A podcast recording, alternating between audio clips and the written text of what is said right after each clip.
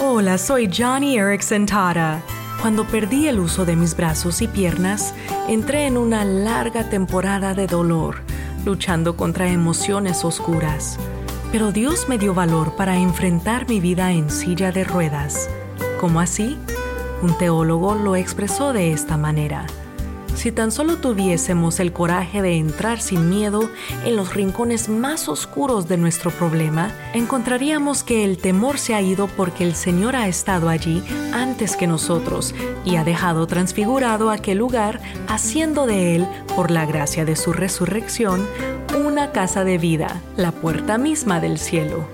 Oh amigo, amiga, Dios transformó mis peores temores en mis mejores esperanzas y Él puede hacer lo mismo por ti.